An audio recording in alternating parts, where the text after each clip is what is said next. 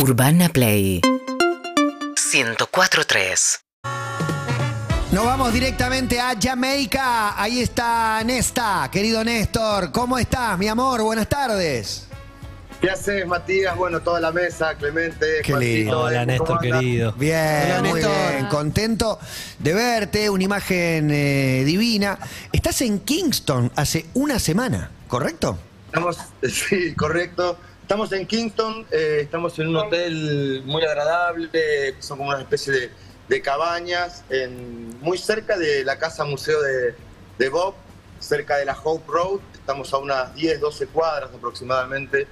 Es una zona de también de embajada, está la embajada Claro, claro. china, la embajada, así que es una zona muy tranquila. Por esto de que siempre se relaciona Kingston con un lugar. No, es que es lo primero que te iba a preguntar. Hope Road era, era el estudio donde Marley grababa, que después terminó quedándose, y era la casa, la zona de las embajadas. Jugaba, eh, le llevó el gueto a la zona de las embajadas, jugaban la pelota en la, en la calle, etcétera. Ahí terminó con la Miss Universo. Eh, pero Kingston, la verdad, es que yo me preguntaba si iban a ir a Kingston porque. Eh, Las anécdotas que tengo son de, de fuente directa, de, de picante en serio, digamos, ¿no? Ya mucho más que lo que estamos acostumbrados a ir, che, tengan cuidado.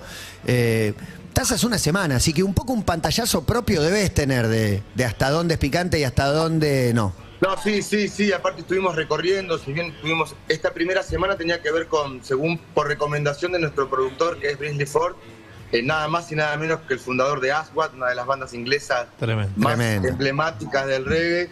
La sugerencia de él es que vengamos primero y curtamos un poco la isla, conocer un poco, viajar, comer, eh, hacer un poco vida de turismo, eh, entre paréntesis, para poder entrar al estudio con, con toda esa energía, con toda esa onda. Así que tuvimos oportunidad de ir para el lado de la playa, pero también estuvimos acá en, en Kingston Centro, en un lugar que se llama el Coronation Market, que es una, es una salada gigantesca que depende a la hora que entres y cómo entres, no generaría mayor inconveniente. No fue nuestro caso, fue, digamos, la anécdota picante fue en ese lugar, porque llegamos tarde volviendo de Negril y ya estaban como desarmando, muy poca luz eh, artificial y el, so- y el día se estaba yendo.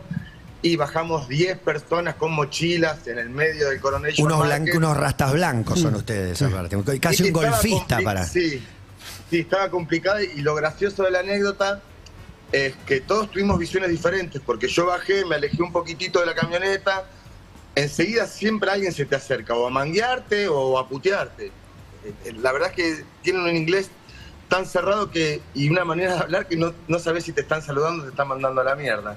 Eh, y, y tuvimos como distintas visiones. Una pobreza enorme y una violencia instaladísima también, ¿no?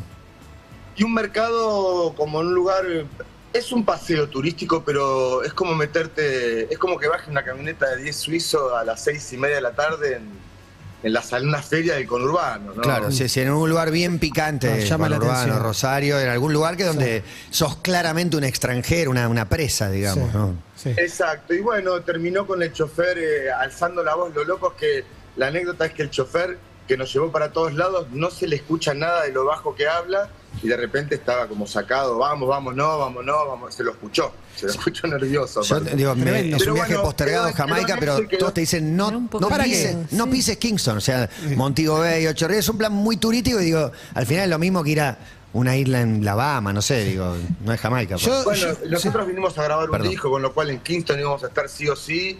Y, y lo cierto es que también acá hay mucha historia de la música que nosotros hacemos, Claro. Con lo cual es apasionante estar en Kingston. No es que estamos acá y me quiero ir a la playa todo el tiempo. Ya está, fuimos a conocer Ocho Ríos, pasamos por, por Negril, estuvimos un poquito ahí en Montego Bay, un día y medio de playa. eh, Sí, ya está, Ahora ya está. estamos en Kingston, estamos, empezamos a grabar ayer, fue el primer día de grabación. Eh, estamos en un estudio emblemático de los 80, Anchor. Tenemos una sesión de cuatro días acá en Anchor y dos días en Gong. Y estamos a través de Tremendo. relacionándonos con músicos locales y de talla pesada. Ayer, por ejemplo, estaba en el estudio Flava Holt, que es el bajista de los Roots Radix, la banda con la que grabó todos los discos Israel Vibration, pero además. Gregory Isaac, Dennis Brown, digamos, toda, toda la Sí, plana mayor de la del historia del reggae han grabado con, con los Roots Radix y con Flava. Eh, tenemos prevista una visita de Sly Dunbar el miércoles, que es el baterista Sly and Robbie, la, la dupla que acompañó a Black Uhuru en, en su momento dorado. Lo pongo en contexto, Black Uhuru es la primera banda de reggae que gana un Grammy en principio de los 80. Grosso, y Don Sly, Carlos. Sly and Robbie una dupla rítmica muy como corrida del, del clásico ritmo jamaiquino. De hecho, han grabado con artistas como Sinead O'Connor y inclusive Vicentico grabó una canción con Sly and Robbie eh, en un disco que, que grabó acá también en la isla, una canción acá en la isla. Así que es una pareja, bueno, eh, Robbie murió tristemente hace un año.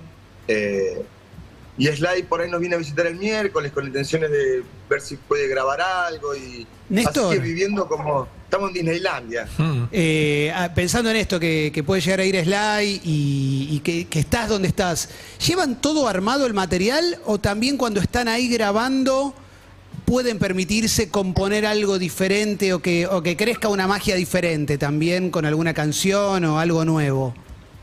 No, de hecho es re loco porque si bien nosotros somos más estructurados a la hora de entrar a grabar un disco, como este disco es un disco de clásicos y tiene, viene a festejar nuestros 25 años, que ahora son 27, que los 25 nos agarró en pandemia, que no pudimos hacer nada hasta que pudimos diagramar este viaje y acá es otra onda, ¿viste? Son muy relajados, ese Jamaica No Problem es literal y con lo cual en el estudio hemos decidido que sí, que vamos a grabar lo que pinte ahí y de hecho la sugerencia de Brin, si bien es live, porque contactó a Big Youth, que es un sing-jay, que son esos DJs que cantaban arriba de las pistas y le metían su propia impronta y, jugando un poco con la canción.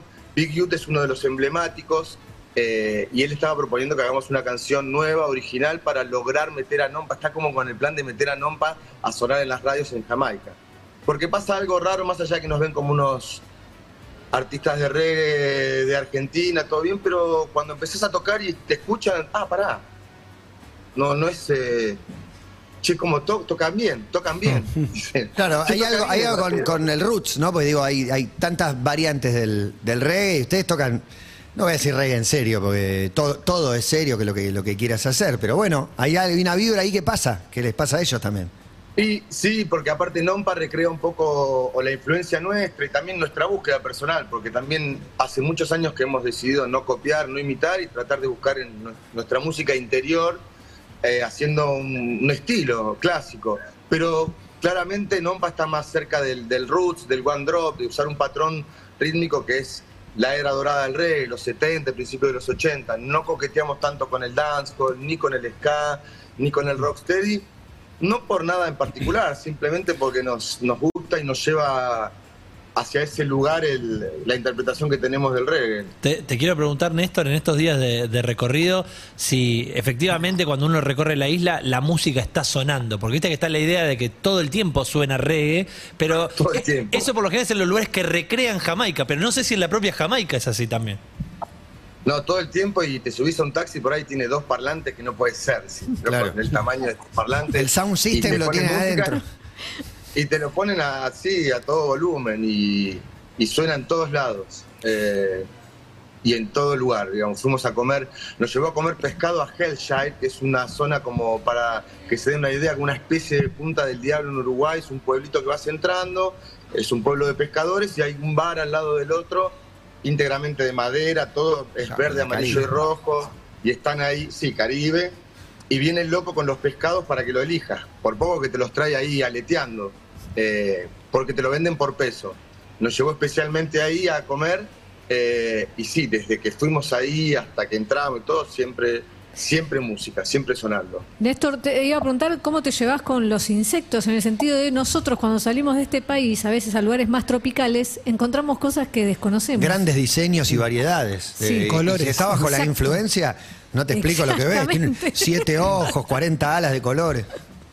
No nos ha pasado, eh, yo no sé si es que hay como una especie de espiral natural de, esta, de este ingrediente jamaiquino, que claramente saben de cuál les hablo, que todo el tiempo estamos como en, un, en una nube de humo que no creo que no viene ningún insecto a, a molestar. Pero no, no, no hemos tenido ningún... Ah, sí, Germán, el baterista, eh, llegamos a, a Negril, en la playa, donde, el hotel donde estábamos, el- la playa era como de acantilado, entonces nos alejamos un poquito para poder entrar a una playa.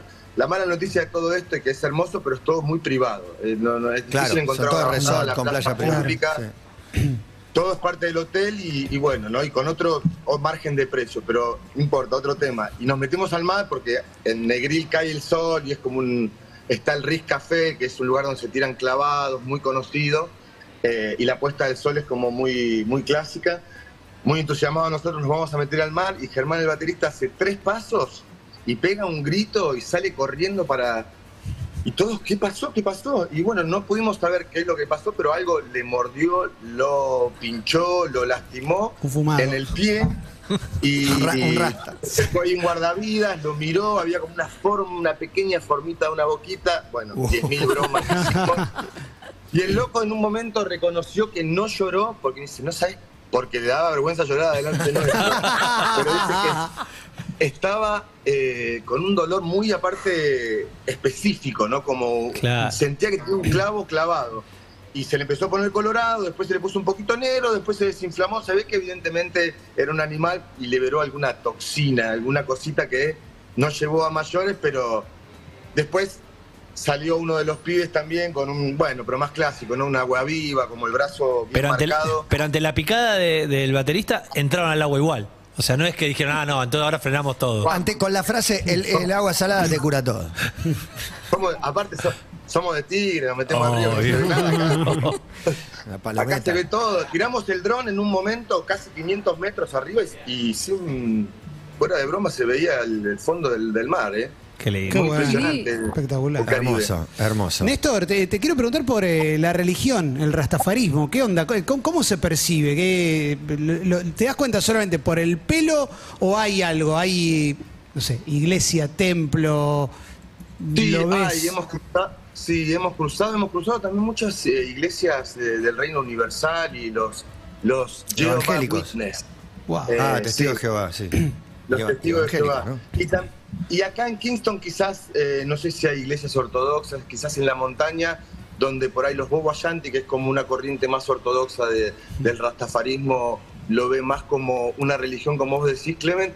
Muchos de los rastas de acá también lo ven como un movimiento cultural, no, no tanto quizás como, como una Claro. religión, y también la información que fue como variando, ¿no? De, de aquellos VHS que mirábamos nosotros de la década del 70 y esa primera información que nos llegaba del Sí, rey. y esa idealización de Haile Selassie, sobre Claro. todo como, como un semidioso o algo así, ¿no? Eh, Y ellos lo ven como la reencarnación de Cristo, ni más ni menos, ¿no? Bajo la profecía de Marcus Garvey, que es el primer eh, héroe nacional de la isla, eh, que decía, mirá hacia el este, donde va a ser coronado. Quiere decir, tiró una que sucedió, y, y bueno, y la historia que eh, Etiopía, y hay otra nación más, que no recuerdo bien ahora, que lo leí en el museo, que fuimos al- hicimos el paseo del museo, que por cierto fue muy, muy emocionante, Pues, la casa de Hope Road, porque...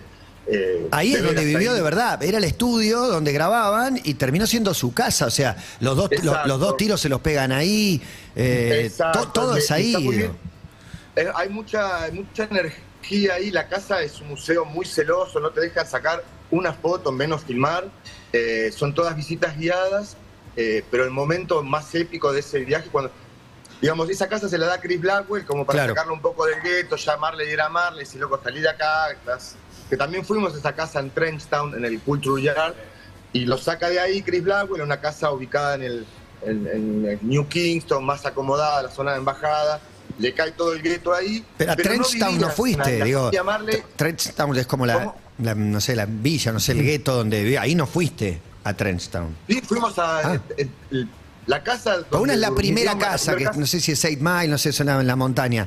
Y la- No, la- la casa de él, donde él nace, es Saint Ain, es la casa en la montaña, pero ellos viajan a Trenton con, con la madre, con Cedela, para empezar a brindarle un poco de, de educación formal a él y van a vivir a Trenchtown como una especie de Fonavi, ¿no? Y, y lo recrea él en una canción que se llama Natty Dread, donde va hablando que va desde la primera calle, First Street, to Walk to the Second Street. Entonces es un pequeño barrio donde la casa donde él vivía está hecha como un museo, el Culture Yard, y vos podés pasar y está la, de hecho nos sacamos fotos, lo pueden chequear ahí en el, en el Insta de la banda, está la primer van, esa panadera Volkswagen donde algunos hicieron algunas giras. Está esa cama donde él también recrea una Muy bueno. canción de amor con Rita, que es donde cuentan ahí en el paseo donde le hizo el amor por primera vez a Rita. Es una cama de cemento, al lado tiene como una pequeña cocinita y los baños están afuera, ¿no?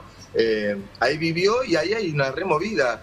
Eh, y no todos los días se puede ir, de hecho teníamos programado ir un día, se había puesto picante y estaba cerrado. Eh, Picante todos los después Todo el tiempo picante. Sí, sí, sí. sí. Fuimos, sí, y aparte somos miel en una, en una comunidad de abejas. Llegó la Sí. camioneta al- al- a esta casa museo y empiezan a llegar, ¿viste? Claro. Empiezan a llegar. Ellos que es como es una zona más turística o visitada, te tiran buena onda, se sacan fotos, todo lo que vos querés hacer, porque además estamos haciendo un documental y, y estamos haciendo capítulos para después editarlos. Te tiran la mejor onda, pero después te piden una propina. Obvio. Mm. Eh, Y más te vale y ese, darle. ¿Y esa voluntad? Más te vale darle. Sí, esa voluntad, esa voluntad. Y también se nos nota que somos músicos, ¿no? No, Que es un grupo de, de turistas eh, de medias tres cuartos blanca y gorro con ala para no quemarte el cogote. Y sí, si fuera una Yo- convención de Silicon Valley, por ahí se pone más picante. Y somos blancos, sí, pero también somos de argentinos y conocemos y somos de conurbano. Y tampoco me meto en, en, en Lugano 1 y 2 a la 1 de, ma- a la una de la mañana. obvio. Es- eso lo, es en todos lados. Entonces, Claro. estamos como mm, en ese sentido tranquilos y reenfocados en el disco y en la parte musical. Ayer entramos en el Anchor Studio con Fata, el ingeniero que es tipo que grabó muchos artistas y, y lo- las- la situación que pasa en el estudio que es re loco, que se enteran que hay bandas grabando y empiezan a llegar, a saludar, a ver también si agarran un laburito, ¿no? Claro. Como, "Eh, ¿querés que te grabe? Te grabo, yo te grabo, sí, acá te grabo. Te graban todo y en un momento dice, bueno, ¿hablamos de negocios? Claro, ¿cuánto es? Eh, no, bueno, bueno, pero pero, eh, contame, porque todo lo que contaste hay algo que, que por ahí uno sabiéndolo lo puede encontrar en la música, ¿no? Hay, al- hay un aporte del entorno, la energía, la ciudad, la vibra, la historia y los músicos de ahí que, que por ahí va a aparecer en el, en el disco. Hay una presión de, che, en estos cuatro días de grabación tiene que aparecer todo esto que vinimos a buscar. Está apareciendo, pero la presión vino porque de repente ayer que llegó el, finalmente el día de meternos en el estudio y con todo lo que genera el síndrome de- del rec bottom, que es ponerte a grabar canciones que venimos tocando hace 20 años, porque un poco el concepto del disco es, son los clásicos de la banda y son las canciones que tocamos habitualmente en nuestro show, con lo cual no demanda una energía de ensayar o de saber cómo son, porque las tocamos hace 20 años, eh, ni siquiera las ensayamos para venir a grabar, ¿no? Estamos como, bueno, tratando de usufructuar de que hace 26 años que tocamos, que somos la misma formación del primer disco y tratando de hacer un poquito uso de, de- de esto, ¿no? Eh, Bien, ¿no? Direccionándolo positivamente, no de una manera snob. Eh, pero ayer de repente, que fue el primer día y estaba Flava sentado al lado del bajista nuestro, Ah, y el Rachi me dice, me dice, en un momento que se fue el chabón, me mire, no me dije nada, eh, me dice el bajista, "Uf", como diciendo, lo tengo acá al lado, yo estoy grabando, como preguntándome, le digo, ¿le gustará la línea de abajo que estoy haciendo? ¿Estará bien? ¿Me estará evaluando? ¿No me estará evaluando? Porque también no son una panacea de, de de ge- de gesticular, ¿no? Son más, más bien Y-. No, aparte me imagino bajista y baterista, mucha presión. Bajista y baterista Sí, van reggae, mucha presión claro. ahí. Hay mucha Y el presión, teclado y la guitarra también- tocan una sola nota. No, pero viste, la, la base de bajo suele me ser como No, definitoria. no, estoy, estoy haciendo un chiste. Estoy haciendo un chiste. No, no, pero, pero no, pero el bajista, obviamente. El El, bajista bajo es- de reggae no lo toca cualquiera. No. Así que en ese sentido se generó una presión que eh, se notó porque en un momento empezamos, viste, y para no, no, no, te equivocaste, no, como un, un nerviosismo. Pero ayer grabamos seis canciones y Ah, me- nos metimos a la una. Eh, empezamos a setear todo, habíamos empezado a grabar a las 3 de la tarde. En cuatro horas grabamos seis canciones, muchas de ellas de una sola toma. Estamos grabando bajo, batería, teclado y guitarra. Yo grabo una voz de referencia y queda como impregnado ese vivo minimalista para después empezar a agregarle capas. Eh, estuvimos hablando con Dean Fraser, que es un saxofonista emblemático y recontra conocido, para armar una pequeña sección de brass y poder grabar una, una o dos canciones. Queremos eh, grabarlas por completo acá, eh, con algunos músicos, ¿no? Y después el proceso termina en nuestro propio estudio, con, con las chicas grabando, porque también la sugerencia de Brince es, si vamos a contratar coristas acá, el idioma realmente es un problema. Y si es un álbum de clásico de Nompa, tener que explicarles cómo se pronuncia el español y es... Y, la pérdida de tiempo, ¿viste? y el productor, Entonces, Néstor, ¿sabe de qué hablan las canciones de Nompa? Digo, ¿les pregunta o hizo él sus propias traducciones? Eh, Brins eh, nos conoce ya hace unos años, salimos de gira de él, con él hace 4 o 5 años, hicimos la experiencia Agua por México, Panamá, Chile y estuvimos en Argentina. Eh, hicimos dos singles que grabamos con él, nos conocemos, él vivió en Tenerife, con lo cual Ah. habla español, entiende. No hubo una relación formal Juan en cuanto a estas son las canciones, pero es como mucho acá, es mucho sentir la vibra. ¿viste? Habla la Eh, música, claro. Sí, como que la melodía es buena y no importa tanto lo. De hecho, mucho, mucho del reggae tiene como ciertos patrones líricos que son como clásicos, ¿no? Eh, y que, es que el español, al ser más rico para construir una poesía o una canción, es un poco más. eh, tiene otros giros, no es diferente. Entonces, si la melodía es buena y engancha, y, viste, empiezan así a mover la cabecita. eh, Claro, claro, claro. es como va, va por ahí. ¿Cuándo vuelven, Néstor? El lunes que viene. Tenemos toda esta semana completa hasta el domingo de grabación y el lunes nos volvemos bien temprano, un viaje largo, con una escala larga en Panamá, pero ya ahí enfocados en muchas cosas que tenemos para, para cuando volvemos, como por ejemplo un Conex eh, que se agotó, hicimos dos funciones explotadísimas y agregamos una para el 31 de marzo. A las que lo 20 estoy horas. vendiendo, aprovechando este hermoso programa. Eh, nos vamos para España en abril, eh, hacemos una gira por Madrid, Barcelona, Valencia y Palma de Mallorca. Hacemos Chile en mayo y a partir de mayo empiezan a salir los adelantos de este disco también, porque aparte llegamos y empezamos a grabar, a mezclar y Espectacular, gran momento de, de Nompa, una banda que tiene 25, ¿cuántos años tiene la banda? 20. 27 años cumplimos en septiembre de este año, 27. 27 años del primer concierto, se van a celebrar en septiembre. Estamos con los 26 ahí fresquitos. No importa cuántos son, lo No, un es que estamos montón, un montón. El mejor- montón, sí. Para mí es el mejor momento de la banda. Seguro que son románticos y hermosos los primeros, sí, decime en esta. No, y quiero agradecer, acá hay gente muy romántica, valga la redundancia, que ha decidido apostar por este proyecto y que es Impronta y Pelo Music, que están acá, además Dani y Luquitas, están acompañando este periplo y me parece justo y necesario agradecerles porque no sé si hoy en día hay gente que apuesta a un negocio discográfico de estas características, traer toda una banda jamaica, permitirnos estar cuatro días conociendo, absorbiendo, porque también podríamos haber venido una semana o cinco días derecho a grabar. Y, y como esto venía a traer también contenido audiovisual y un documental y todo, les parecía que estaba muy bien venir algunos días de más y vinieron ellos, así que nada, perdón, quería agradecerles públicamente a Impronta y a Pelo Music. Eh, non Palidece se llama esta banda, la que nosotros queremos. Nesta, un abrazo enorme y nos veremos a la vuelta. Gracias, gracias por el espacio, nos vemos chicos. A disfrutar Jamaica ahí de fondo, divino, con vientito, palmeras, Caribe, todo lo que está bien. Y una canción de Nompa. Ya está, estamos metidos. A ver si metemos una, una segunda. Ese es en Trench Town. Mirá lo que es. Y esa es la, la combi, ¿no? Sí. La combi que ha usado Marley. La panadera, la panera. ¿Habrán grabado esta? Seguramente. Una de mis prefes también, que la pongo siempre. Cada uno podrá elegir la suya para verlo en vivo. Non palidece. Un honor tenerlos con nosotros también en la apertura todos los días. Esto se llama Tu Presencia y esto se llama Todo pasa. Bienvenido. Te levantes, es porque creo y siento en tu Síguenos en Instagram y Twitter. Arroba Urbana Play FM